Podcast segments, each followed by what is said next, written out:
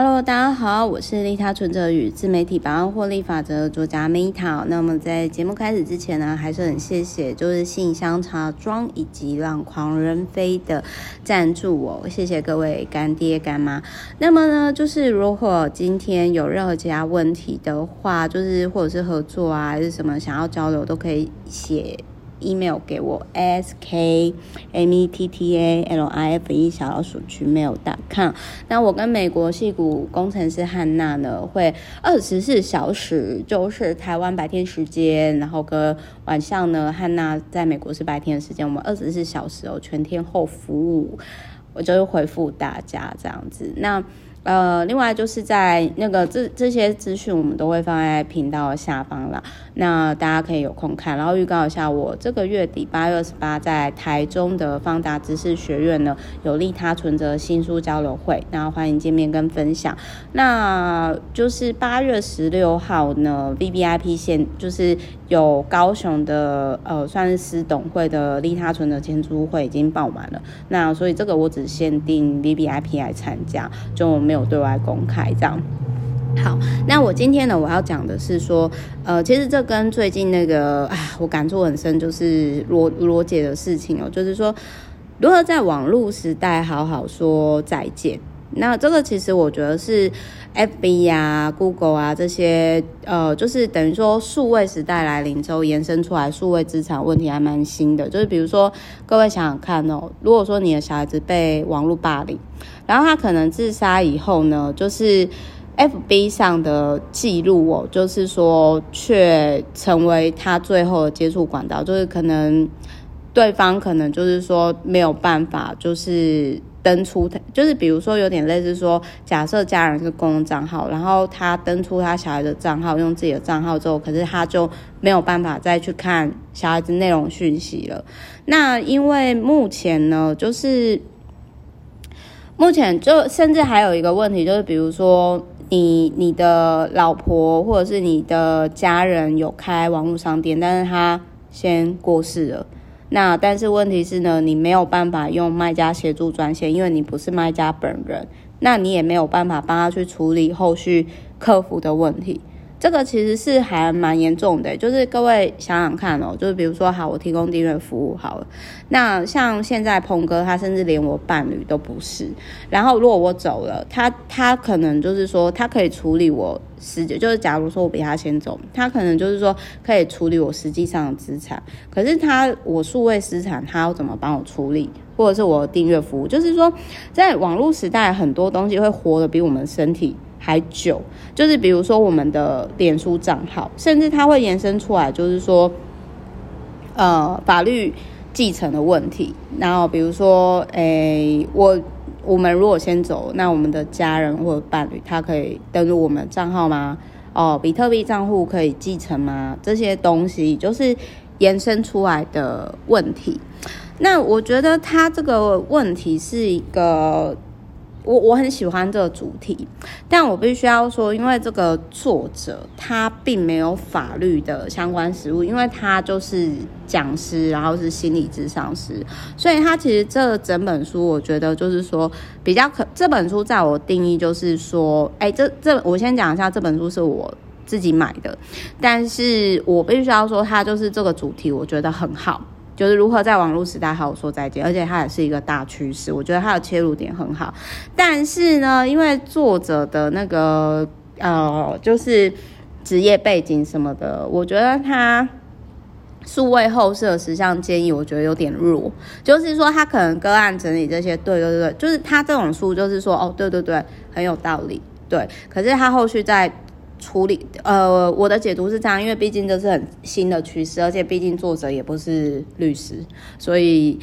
我就觉得有点、啊，好可惜哦。看之后有没有律师可以写这种交战手册哈，就是我会更想要看啊。但是这一本书的议题抛出来议题，呃，其实是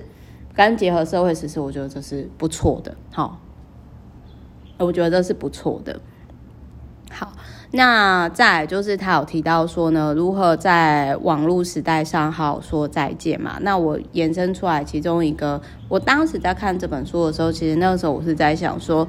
如果假如说有一天，呃，其实我想要讲一件事情哦，就是说很多时候很多人会觉得说，哎，Meta，我觉得你执行力很强，或者是呃，你好像做很多事情，原因是来自于我其实，在三十岁之前，我看了很多，我经历过一些生理识别，所以其实我觉得可以的话，就是活在当下。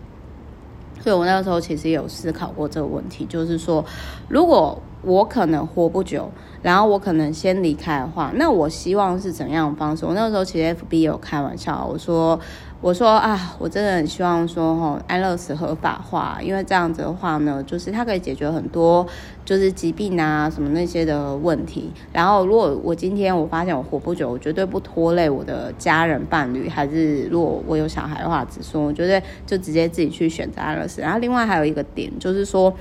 我不太喜欢做一件事情是，就是去 tag，呃，这是我个人的。这是我个人的的想法啦，不代表说实际上真的是这样。就是我不太喜欢去，就是过三十以后，我就是真的我不太喜欢去 tag 已经死掉的认识的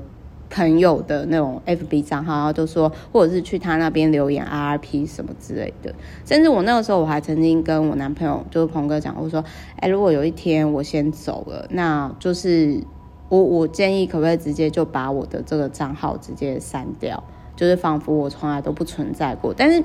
就有些人他们会觉得很可惜啊，有些人他们会觉得这样子很可惜。可是我个人是觉得说，嗯。我我觉得就是，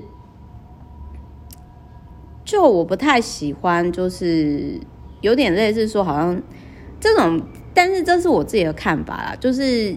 因为我有跟我朋友讨论过，可是我朋友他们会说，Meta 如果如果真的是这样，可是我会希望说，就是你的账号是留着的，这样我可以常常去看以前你的就是一些观念啊，或者是想法。那仿佛好像你还活在我们生活当中，就是我不知道大家能不能很自然的去讨论你离开以后的事情。可是我会建议说，其实因为对于有些人来说可能会觉得不吉利，这是禁忌。可是我看法不是这样，我觉得你反而要先思考你，你你死，你希望怎么死？不不是啊，就是你死了 以后的世界是怎样？那你现在才能够好好活着嘛。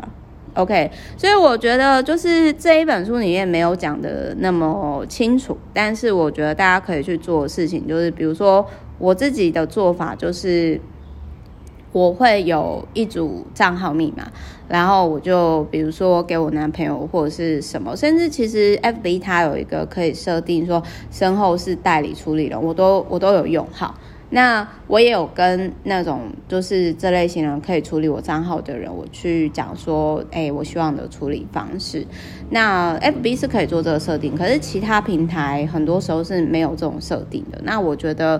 我觉得其实这个数这些数位平台应该要考虑到这个部分。那另外讲一下，就是我觉得在实际上可能很少人真的有处理过继承。那因为就是我是长孙，然后我阿妈过世的时候呢，我当时有帮我爸去处理过这一块，那个真的是超麻烦的。就是比如说我这样举例好，比如说如果呃你的长辈他银行里有户头多少钱，那实际上你就去银行办理那个继承，那你需要死亡证明，对不对？可是问题是这就问题来啦，那如果这个人死的时候，那你如何继承他的比特币账户？因为他没有相关的窗口可以去处理这一块嘛，这就是延伸出来的这个议题。所以我建议各位，实体的资产